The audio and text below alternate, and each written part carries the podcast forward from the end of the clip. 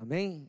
Permita que o Espírito Santo fale contigo, porque, gente, vamos lá, deixa eu já dar uma orientação antes de a gente é, começar aqui. Esse é um culto que não é só uma palavra, esse é um culto que vai exigir de você uma resposta.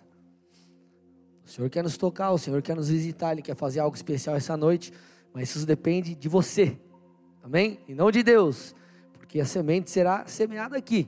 Eu gosto de dizer sempre, Mateus 13, parábola do semeador, diz assim: o semeador saiu a semear. E esse semeador é o Espírito de Deus, ele está aqui semeando as palavras, semeando a palavra de Deus aí no seu coração. O que vai determinar se a semente vai vingar ou não é o solo, ou seja, o seu coração, a sua resposta. Amém? Então vamos orar. Pai, nós nos alegramos por tudo que o Senhor já tem feito, tudo aquilo que o Senhor fez no culto da tarde, o que o Senhor já fez no culto da noite. Nós aqui nos submetemos à tua vontade. Nós te pedimos que seja feito aqui hoje, na terra, nesse lugar, em nossas vidas, como é no céu. Que tudo aquilo que o Senhor já pré-estabeleceu e determinou para essa noite que se cumpra, que aconteça, com aqueles que estão aqui no presencial, aqueles que estão também na internet, que o Senhor possa ministrar os nossos corações, que possamos aqui ver curas, milagres, maravilhas, o teu poder, pessoas quebrantadas e transformadas. Usa a minha vida, eu reconheço que eu não tenho nada para oferecer ao teu povo, que venha de mim mesmo. Então, que eu seja simplesmente um instrumento no teu altar, para que vidas sejam tocadas e transformadas. Se você crê nisso, dê uma salva de palmas a Jesus aí. Amém? Em nome de Jesus. Amados, nós estamos em meio à série de mensagens chamada Fascinados. Como vocês bem sabem, nós temos aqui construído culto após culto, uma plataforma, fundamentos, nós temos estabelecido, estabelecido verdades para que você de fato possa caminhar é, numa vida apaixonada por Jesus, uma entrega total e crescente.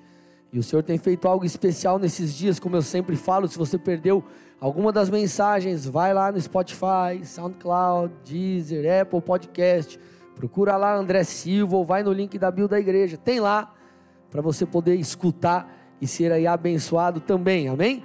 E hoje eu quero dar continuidade à série falando um pouco sobre a importância do derramamento do Espírito. Irmão, você que dar um glória aí. Eu vou voltar. Hoje eu quero dar continuidade à série falando sobre a importância do derramamento do Espírito. Aleluia. Glória a Deus, amém? E não tem como falar disso sem nós citarmos Joel, Joel 2, versículos 28 e 29. A palavra de Deus diz assim: E acontecerá depois disso que derramarei o meu espírito sobre toda a humanidade. Os filhos e as filhas de vocês profetizarão, seus velhos sonharão, seus jovens terão visões. Até sobre os servos e sobre as servas derramarei o meu espírito naqueles dias.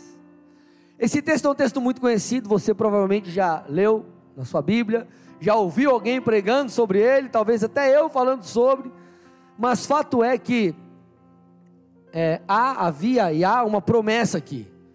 O Senhor havia prometido que Ele derramaria do seu Espírito sobre toda a humanidade, não mais como acontecia anteriormente sobre alguns, mas sobre todos, todos aqueles que desejarem, que buscarem, que se posicionarem em arrependimento, o Senhor derramaria do seu espírito, e essa é uma boa, uma ótima notícia.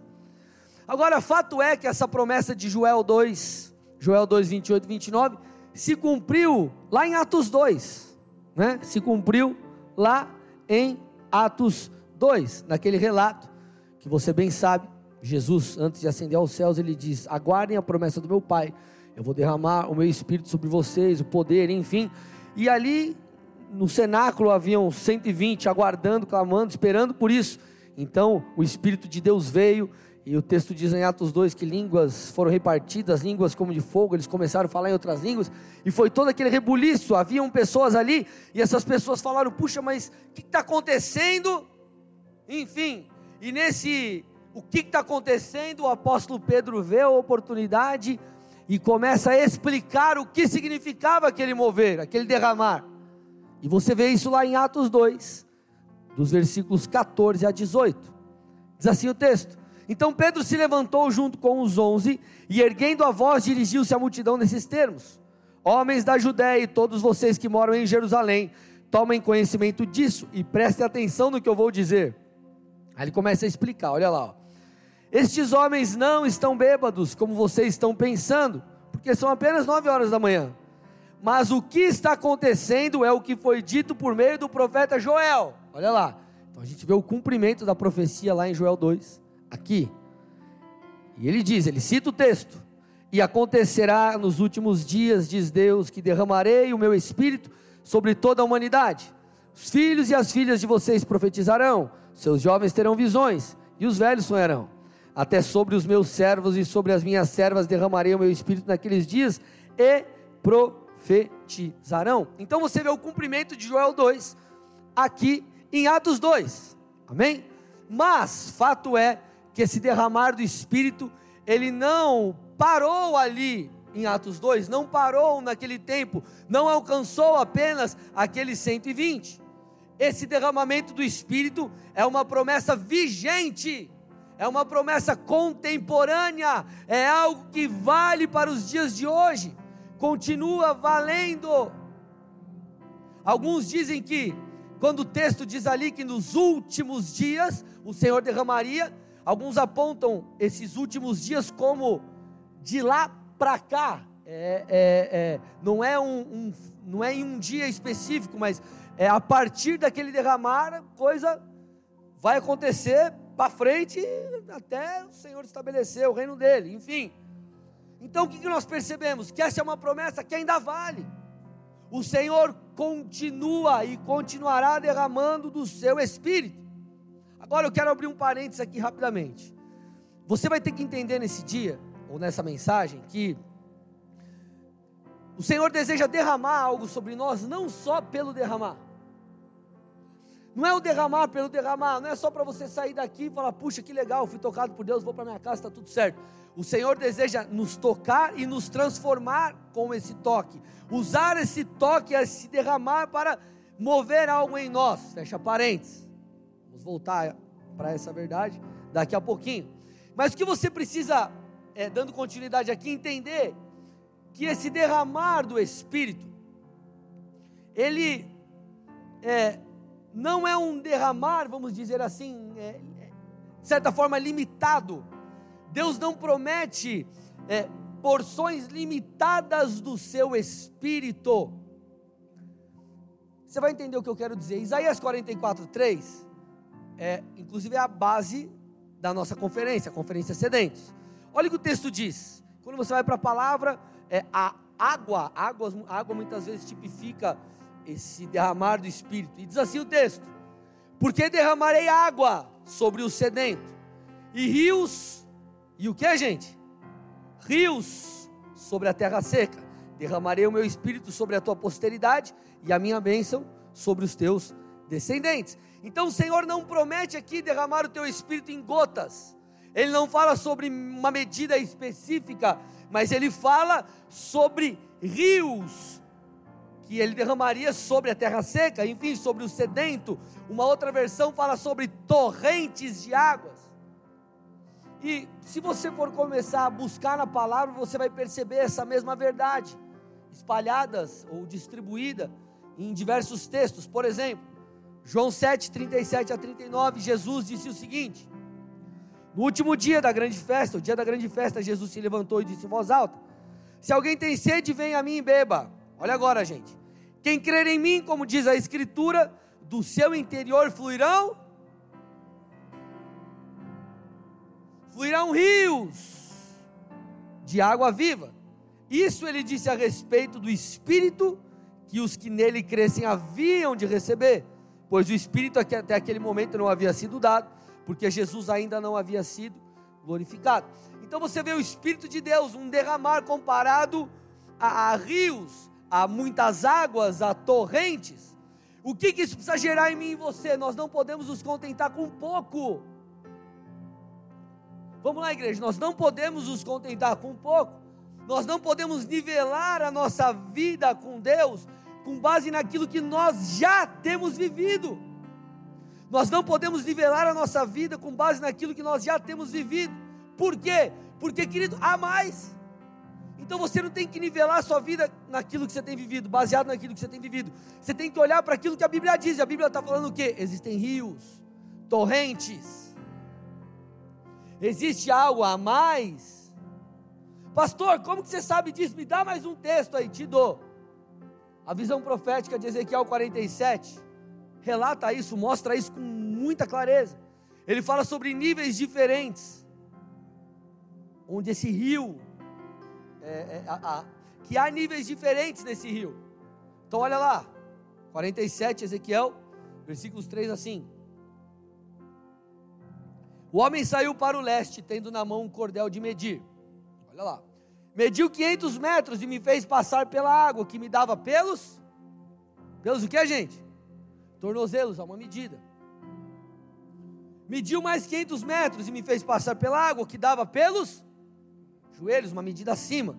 Mediu mais 500 metros me fez passar pela água, que agora dava na região da cintura, uma medida a mais mediu ainda outros 500 metros e já era um rio que não podia atravessar, porque as águas tinham.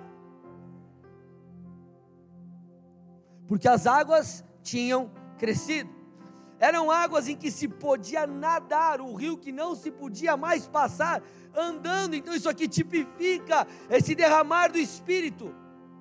E essa limitação não é colocada por Deus, é uma limitação estabelecida por mim e por você. O texto está apontando diferentes níveis nos quais nós podemos mergulhar em Deus, mas a intensidade que nós viveremos é determinada por mim, por você, por nós, e não pelo Senhor. Acontece, amados, que nós vemos muitos nos dias de hoje satisfeitos com aquilo que tem vivido no Senhor. Só que muitos têm, é, têm estado satisfeitos ou satisfeitos com algo muito aquém ou muito menor do que aquilo que poderia receber. Tem um texto muito interessante, segundo Reis 13, 14 a 19, vamos dar uma olhadinha aqui. A gente pode ver essa verdade estabelecida, ensinada na visita do rei Jeoás ao profeta Eliseu. Olha lá, o texto diz: quando Eliseu estava sofrendo da enfermidade na qual viria a morrer, Joás, rei de Israel, foi visitá-lo. Chorou diante dele e disse: Meu pai, meu pai, carros de Israel e seus cavaleiros. Então disse ao rei: Olha lá o que o profeta disse ao rei: Pegue o arco e algumas flechas. Joás pegou o arco e as flechas. Eliseu disse ao rei de Israel: Empunhe o arco. O rei fez assim. Então Eliseu pôs a mão ou as mãos sobre as mãos do rei e disse: Abra a janela que dá para o leste. Então o rei abriu. Eliseu continuou: Atire, e o rei atirou. Então Eliseu, Eliseu disse: Flecha da vitória do Senhor. Aqui ele traz uma palavra profética. Flecha da vitória do Senhor. Flecha da vitória contra os sírios. Você vencerá os sírios em Afeca até acabar com eles. Eliseu disse mais: Pegue as flechas. E ele as pegou. Então disse ao rei de Israel: Atire contra o chão. Aqui só para te dar um contexto, deixa o texto aí. É, o profeta Eliseu está dando uma palavra profética ao rei. E ele diz assim: Você vai vencer os sírios. E ele fala: Então vamos, vamos aqui fazer um ato profético. Vamos fazer aqui um ato profético. Aí ele fala: Pegue as flechas. Aí o texto diz: E ele as pegou. Atire contra o chão. Aí o texto diz que o rei atirou três vezes e parou. O rei achou que aquelas três vezes eram suficientes. Aí o texto diz: Então o homem de Deus, então Eliseu ficou indignado e disse: Você deveria ter atirado cinco ou seis vezes, e assim venceria os sírios até acabar com eles. Mas agora você vai vencê-lo, ou vencer. Agora vai vencê-lo, né? Só três vezes. Então o que nós percebemos aqui? Por que que o profeta Eliseu repreendeu o rei Jeoás. Porque quando o rei Jeoás, em meio àquele ato profético, é, ao dar apenas três flechadas, ele estava ali é, limitando o agir de Deus. Ele deveria ter flechado muitas vezes mais. O que, que isso significa? O que, que isso tem a ver comigo e contigo? Nós vemos muitas pessoas diante de uma oportunidade, diante de um rio, onde poderá avançar, mergulhar em águas mais profundas, sair do tornozelo e ir para o joelho, do joelho para os lombos ou para a região da cintura, da região da cintura, para um rio, para um, uma, uma profundidade onde precisa nadar, não tem mais como andar. Só que as pessoas estão contentes com menos, estão contentes com pouco. Da mesma forma que o rei Jeoás flechou apenas três vezes, muitos de nós temos estado satisfeitos com aquilo que temos visto no Senhor, sendo que deveríamos buscar mais, sendo que deveríamos ir além. Muitos estão contentes com os limites que eles mesmos têm colocado em suas próprias vidas. Porque, meu irmão, você só vai viver com Deus aquilo que você desejar. Porque por mais que exista uma palavra profética, existe ou exige-se uma resposta sua. Exige-se uma ação sua. Nós precisamos cooperar com a palavra profética. Nós precisamos fazer a nossa parte. Então você não pode olhar para a tua vida espiritual e falar: "Cara, tá bom". E por que não tá bom? Porque Deus tem muito mais. Na verdade, a graça da vida com Deus não é ter um encontro com Deus, sentir paz, é, é, é, man, fazer a manutenção da tua salvação para você estar com o Senhor, sei lá, algo assim. Não, é você de fato conhecer a Deus e continuar conhecendo. Você foi salvo pela graça, não pelas obras. Você foi salvo porque você creu, não porque você fez algo. Só que isso, essa é a porta de entrada para você avançar e conhecer mais e mais a Deus. Vocês estão comigo aqui ou não? Então, o limite que nós mesmos colocamos é o que de fato é o que nos limitará. O limite que você mesmo colocou é o que vai te limitar. Só que a questão importante de você entender é que Deus não nos limita. Nós lemos ali rios de águas vivas. Ezequiel 47, cada uma das medidas. Deus, é, ele derramará torrentes. Então nós precisamos entender isso. Agora, eu preciso trazer um, um, um ensino aqui para você, e aqui eu abro um parênteses. Você precisa entender que esse derramar do Espírito é diferente do, da habitação do Espírito em nós. É diferente. Diferente. Efésios 1:3, Efésios 1:3. Ou melhor, 1:13. 13 e 14 diz assim: Nele também vocês, depois que ouviram a palavra da verdade, o evangelho da salvação, te, é, tendo nele também crido, receberam o selo do Espírito Santo da promessa. Então ele está falando aqui, deixa o 14, ele está falando o que aqui? Eu e você, quando nós ouvimos a mensagem do Senhor, nós cremos nele, nós nos arrependemos, confessamos Jesus como nosso Salvador, nós então recebemos o Espírito Santo. O nosso espírito é vivificado, e o texto diz: o Espírito é o penhor da nossa herança, até o resgate da sua propriedade em louvor e glória. Então, quando nós entregamos a nossa vida a Jesus, nós recebemos isso como um selo. Porém, existe também o derramar do Espírito sobre nós. Sobre nós. Lembra que eu citei lá? Promessa lá atrás de Joel. O que foi cumprido em Atos 2, aquele é o derramar do Espírito sobre nós. Não é a presença do Espírito em nós, é o derramar dele. Você vê o próprio Jesus também já anunciando essas coisas. Antes ali do que aconteceu de fato em Atos 2, Jesus já havia dito isso, Atos 1:8. Mas vocês receberão poder ao descer sobre vocês o Espírito Santo. Serão minhas testemunhas, tanto em Jerusalém como em toda a Judéia, Samaria até os confins da terra. Então Jesus determinou, Jesus liberou isso, e o cumprimento foi em Atos 2. Então existe a diferença entre é, o, Espírito de, o Espírito Santo que habita em nós, a habitação, e o derramar. Nós estamos falando aqui do derramar do Espírito, que é algo que nós precisamos buscar. Eu e você precisamos buscar e clamar pelo derramar do Espírito, por essas águas, por esse rio. Nós precisamos entrar nesse lugar, nós precisamos mergulhar nesse rio, nós precisamos dessas águas. E por que nós precisamos dessas águas? Vocês estão aqui comigo, gente?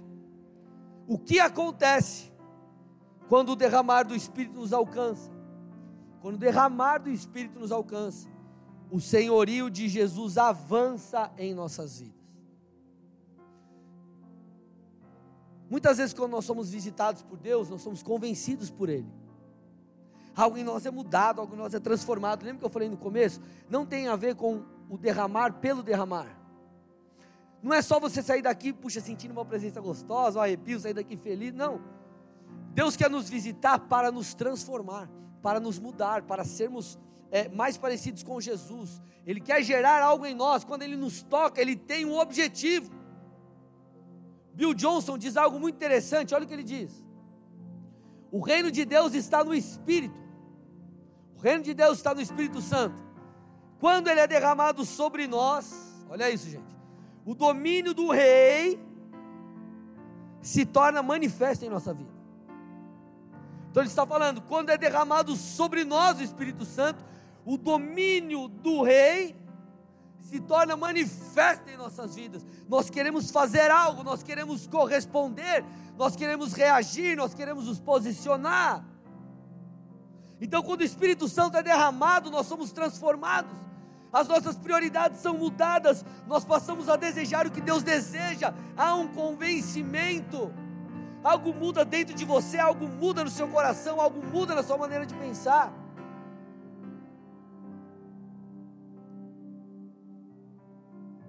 Olha, eu vou trazer alguns relatos para você entender como essa transformação ela, ela de fato acontece. Isaías, por exemplo, profeta Isaías, Isaías 6, põe para mim aí. Olha lá, Isaías 6, do 1 ao 7. No ano da morte do rei Uzias, aí o profeta começa a dizer: Eu vi o Senhor assentado sobre um alto e sublime trono. E aí ele começa a descrever a visão. Ele diz lá: E as abas de suas vestes enchiam o templo, os serafins estavam por cima deles. E aí ele segue com a descrição. Mas o interessante é que, após ter essa visão, o texto diz: Isaías disse aqui, ó: Ai de mim, estou perdido, porque sou um homem de lábios impuros e habito no meio de um povo de lábios impuros, e os meus olhos viram o rei. E aí o que acontece? Então um dos serafins voou para mim, ele relata, trazendo na mão uma brasa viva que havia tirado do altar com uma pinça. Com essa brasa tocou, espiritualmente falando, obviamente, tocou a minha boca e disse: Eis que esta brasa trocou os seus lábios, a sua iniquidade foi tirada e o seu pecado perdoado. O que, que nós vemos aqui? Isaías sendo totalmente transformado por uma visitação. Isaías sendo transformado através de um toque, sendo mudado, mudado, transformado. Então, quando o Espírito Santo é derramado, há transformação. E não apenas a transformação de caráter, a convencimento acerca do pecado, mas quando o Espírito é derramado, também é, é algo é movido dentro de nós. É movido em nós um desejo de cooperar com, a, com o estabelecimento do reino. Há um desejo de é, nos mexermos, usarmos os nossos dons e cooperarmos para que o reino de Deus venha à terra. Olha que interessante. Então você vê ali Isaías tendo uma visão do trono então ele confessa o seu pecado, ele é tocado, transformado. Só que não fica por aí. Olha o versículo 8, verso 8, põe para mim aí.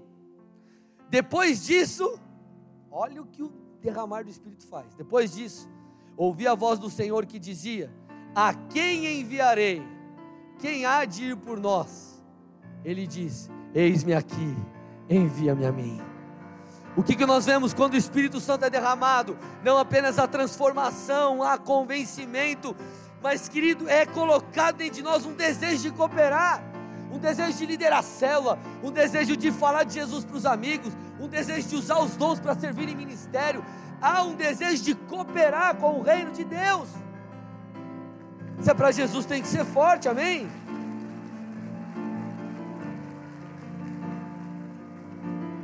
Então, qual é uma das verdades que nós percebemos em meio a tudo isso? Que a igreja, ela vem crescendo, igreja que eu falo, não igreja Bola de Neve Colombo, igreja, igreja. A igreja vem crescendo desde seu estabelecimento. Você vê a igreja primitiva, aí você vê a coisa caminhando de lá para cá. vem crescendo por quê? Porque o Espírito Santo tem sido derramado. Presta atenção, isso é muito importante. O Espírito Santo foi derramado em Pentecostes e a partir de então, a partir daquele evento, ninguém pôde parar o crescimento da igreja de Cristo. Ninguém pôde parar. É só você olhar para os relatos da história, história bíblica, história da igreja.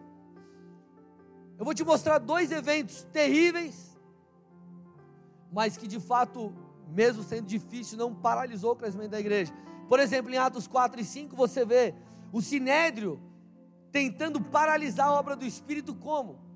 É, confrontando, é, é, ameaçando os apóstolos, até açoitando os apóstolos, para que essa obra do Espírito, o avanço da igreja fosse paralisado, mas ele não conseguiu.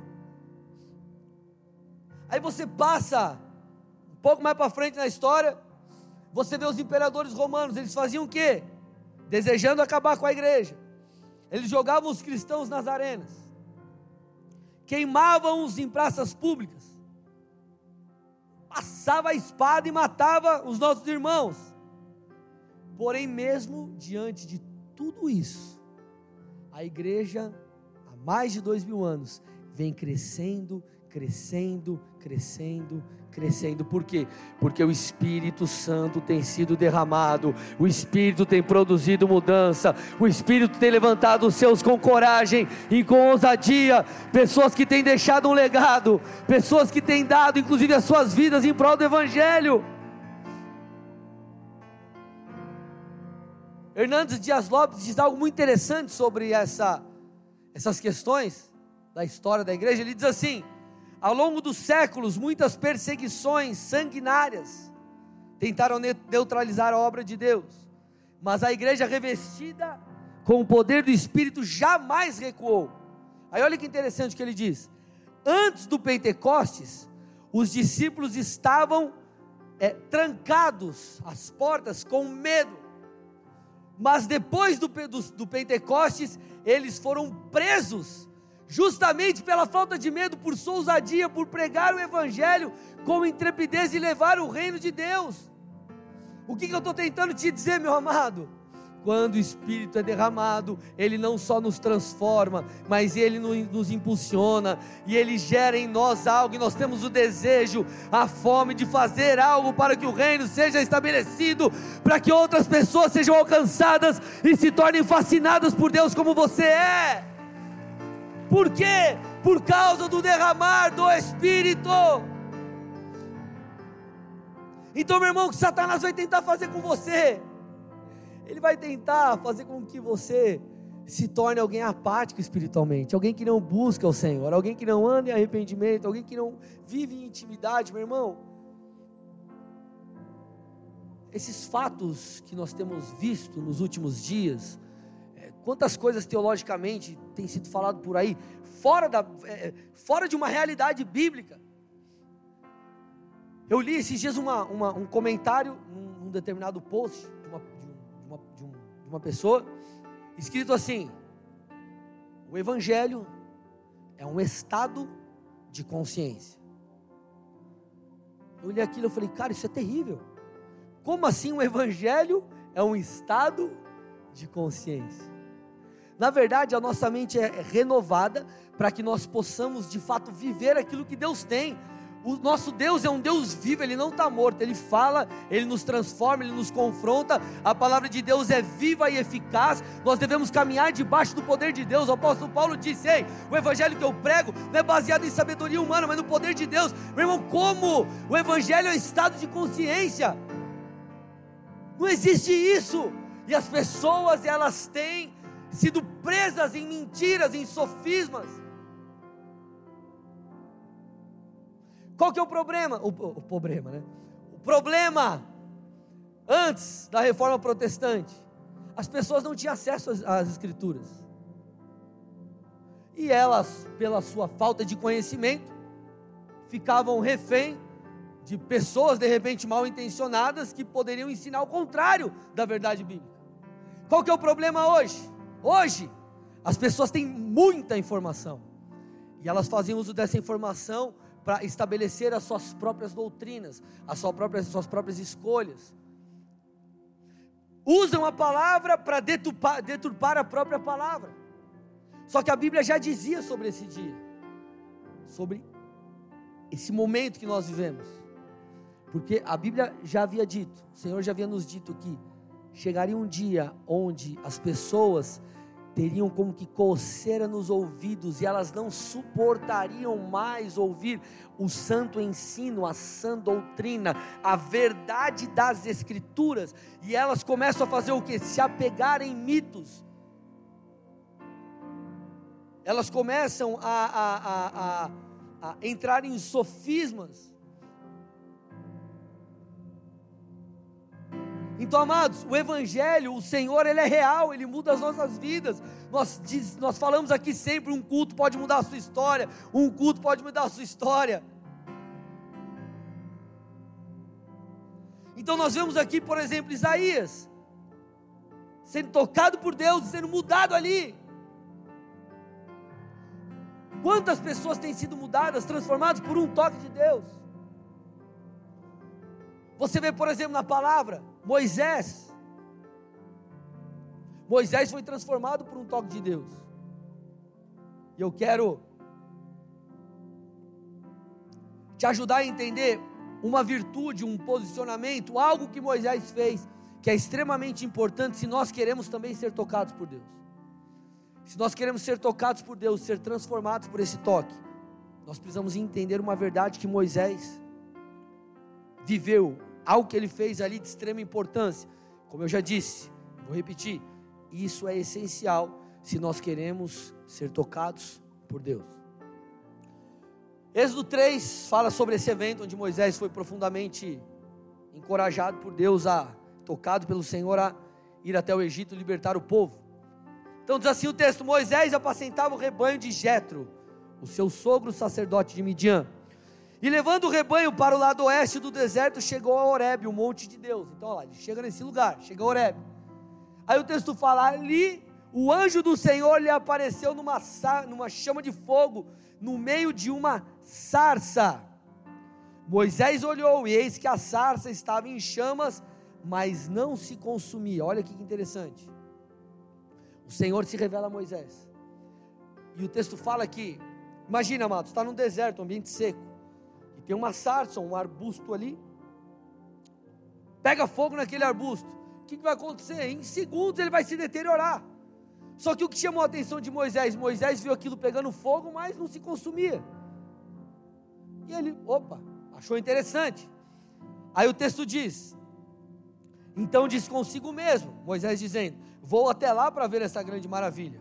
Por que, que a sarça não se queima? Aí o texto diz: Quando o Senhor viu que ele se aproximava para ver, Deus do meio da sarça chamou e disse: Moisés, Moisés.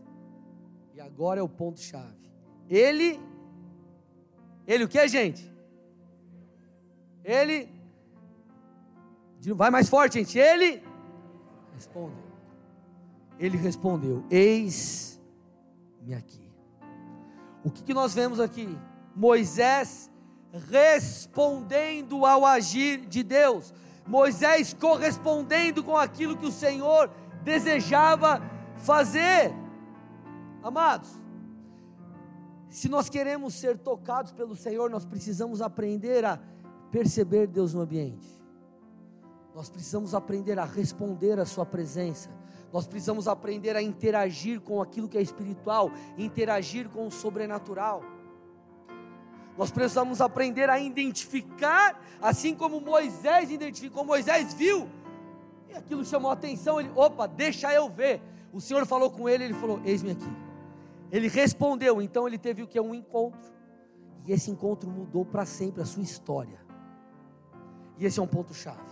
Quantos de nós não estamos nos cultos, na célula, no seu momento devocional, leitura bíblica, orando, adorando, e você se mantém indiferente, você não responde, você não corresponde, você não pega aquilo que está no ar, você não pega aquilo que o Senhor está liberando, você fica viajando. Olha como essa nossa essa resposta, por isso que o tema da mensagem de hoje é responda. Nós precisamos aprender a responder ao Senhor. diante daquilo que ele tem liberado. Nós citamos Isaías, a transformação dele, mas ele deu uma resposta. Quando ele vê, tem a visão do trono, ele disse: ele diz, versículo 5 de Isaías 6: Ai de mim, estou perdido. Ele então deu uma resposta e por isso ele foi tocado e transformado. Quer ver um outro exemplo? Cego Bartimeu, foi para mim em Marcos 10, 46 a 52. Quando Jesus saía de Jericó, juntamente com seus discípulos e numerosa multidão, Bartimeu, um cego mendigo, filho de Timeu, estava sentado à beira do caminho e ouvindo que era Jesus o Nazareno, o que, que ele fez?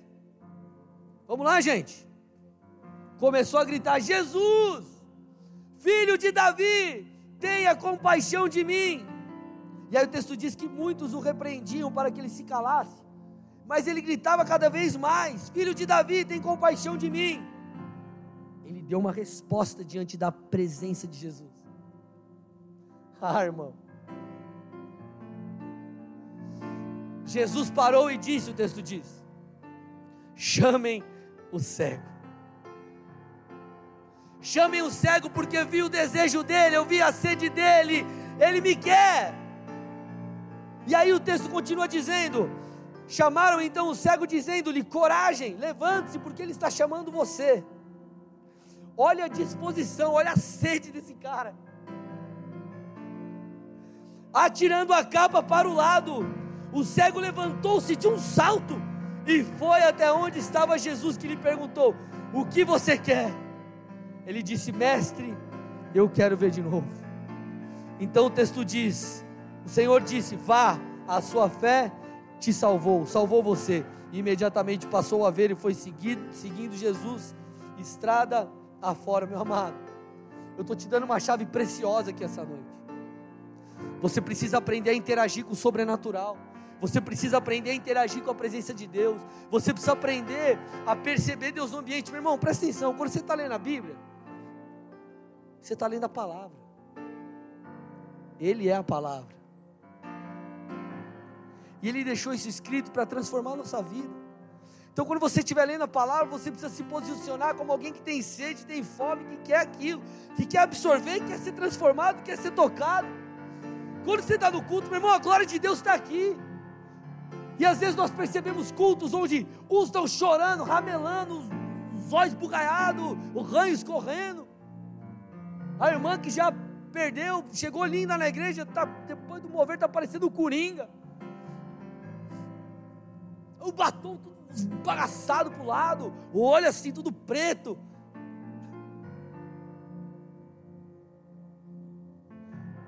Aí os outros estão lá, parece uma estátua. Por quê? Porque, tal, porque não conseguiu se conectar com aquilo que está sendo liberado. É claro, existem cultos onde é, talvez você está passando por um momento específico a pregação é muito assertiva, aquilo rompe algo em você, mas nós precisamos aprender a interagir com o sobrenatural, porque na verdade nós seremos tocados, porque o que vai determinar se nós seremos tocados ou não é a nossa vontade, o nosso desejo, a nossa sede. Jesus disse: Se você quer, vem e beba. Ele não falou, eu vou aí te dar. Ele falou, vem e beba. Já está aqui, as águas estão liberadas. Então nós precisamos aprender a ir e pegar. Olha que interessante, quando o povo sai do Egito, em peregrinação, as pragas, mar vermelho se abre, enfim, toda aquela história. Se você não leu na Bíblia, você viu na novela. Melhor ler na Bíblia, tá, irmão? É, você vê em determinado momento, eles chegam ali ao Monte Sinai, aos pés do Monte Sinai. O interessante é que o Senhor dá uma direção a Moisés. O Senhor desejava se revelar, o Senhor desejava visitar o seu povo. E ele dá uma orientação, Êxodo 19, 10 e 11. E o Senhor disse a Moisés: Vá ao povo e consagre-o no dia de hoje e amanhã.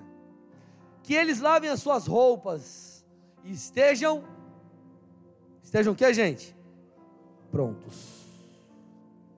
Para o terceiro dia, porque no terceiro dia o Senhor, à vista de, de todo o povo, descerá sobre o monte Sinai, como você bem sabe que aconteceu, trovões, relâmpagos e toda aquela parada lá animal. Então, o que, que nós vemos aqui? O Senhor falando assim: ei, lavem as suas vestes. Primeira coisa, para termos um encontro com Deus, é necessário arrependimento, é necessário é, confissão de pecados. Não tem como você viver uma vida íntima com Deus sem você confessar o seu pecado, sem você buscar essa mudança, essa transformação, sem arrependimento. Só que ele fala assim também: ei, eu quero visitar. Então Moisés, vai lá, que eles se arrependam e que eles estejam prontos. Querido, estar pronto é algo extremamente necessário para que você receba o toque de Deus.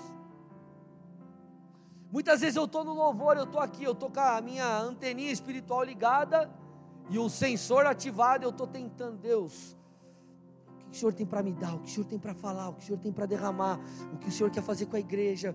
E, está lá, o radarzão rodando. Estar pronto, pronto, pronto, pronto. Senão, meu irmão, a glória de Deus vai passar e você vai ficar lá. Uh, cadê Jesus? Ele já passou. Vou te dar um texto bíblico.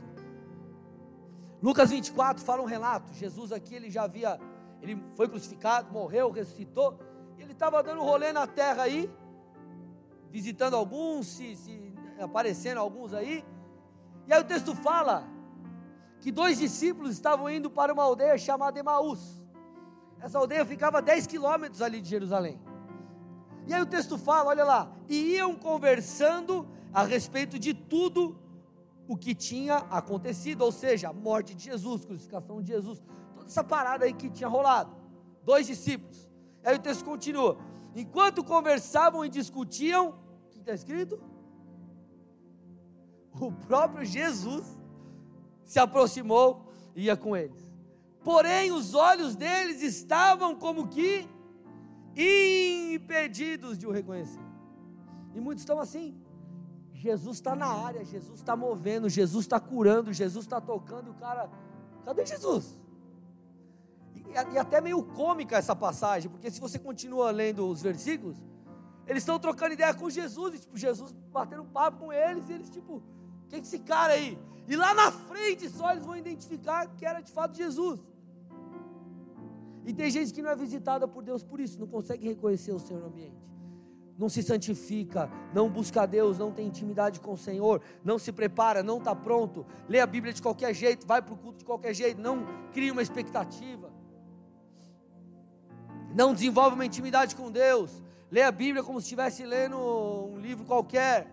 Não estou falando que você tem que ajoelhar no milho e ficar lá, não é isso, irmão, mas é, é o teu coração tem que estar desejando encontrar algo ali, encontrar algo escondido ali.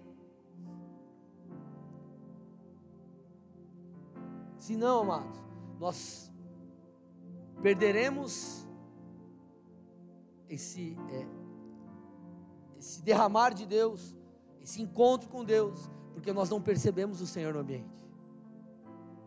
Então nós precisamos aprender a dar a resposta. Amado, o Senhor deseja te dar ou te proporcionar um encontro face a face, Ele quer te mudar, Ele quer te transformar. E meu irmão, eu não posso fazer isso por você, só Ele pode fazer. Então você tem que aprender, meu irmão, a responder ao Senhor quando nós estamos adorando e estivermos adorando, você precisa se entregar, você precisa buscar é, é, é, com intensidade, você precisa desejar isso, porque o texto é claro, Jesus disse em João 7: Ei, você está com sede? Vem. Ele não vai dar se você não for, se você não desejar, se você não buscar. Meu irmão, o Senhor tem liberado coisas preciosas nesses dias, só que nós precisamos aprender a responder. O Espírito de Deus já habita em você. Ele nos convence e tudo mais. Mas há um derramar. E há um derramar, querido, que ele aconteceu lá atrás, foi prometido em Joel, se cumpriu em Atos 2 e continua se cumprindo. É um derramar que nos muda, que nos transforma, que opera algo diferente em nós, como eu disse, nos santifica.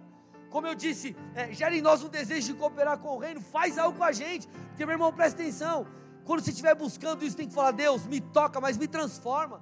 Faz algo em mim, transforma a minha vida. porque essa é a intenção de Deus, esse é o desejo de Deus.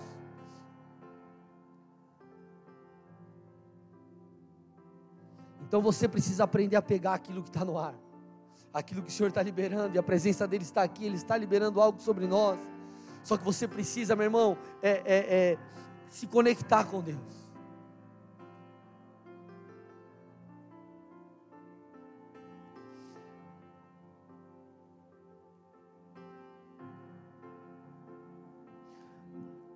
Ah, Senhor, nós temos sede. Nós queremos nos conectar contigo. Nós queremos beber daquilo que já está disponível. O Senhor é um Deus que move em rios, em torrentes. Nós sabemos que a intensidade daquilo que viveremos, Pai, é determinada por nós e não por Ti. Então nessa noite nós dizemos ao Senhor que queremos mais.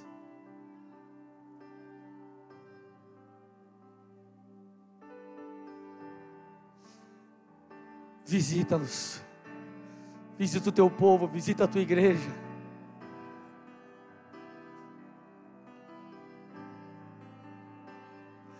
Nós temos sido tremendamente tocados pelo Senhor. mas nós não estamos satisfeitos, Jesus. Nós queremos mais, nós desejamos mais, porque nós sabemos que há mais. Vamos ficar de pé, igreja.